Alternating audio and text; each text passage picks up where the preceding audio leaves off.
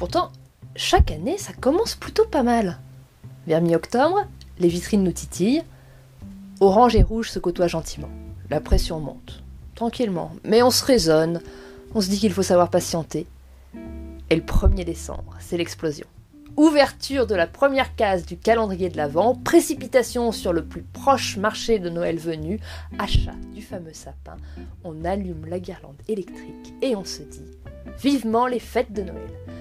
Pendant les semaines qui précèdent, on se goinfre de papillotes. Au premier bloc de foie gras nous faisant de l'œil à Intermarché, on se jette dessus.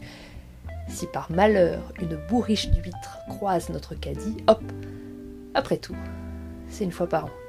Frétillement, émoustillage, impatience. Puis tout s'accélère.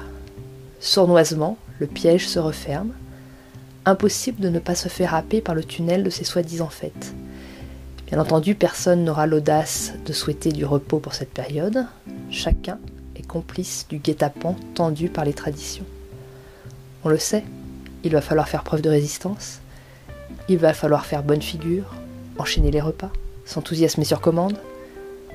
Pour sortir de cette prise d'otage, la seule issue sera de courber les chines et de manier les faux semblants.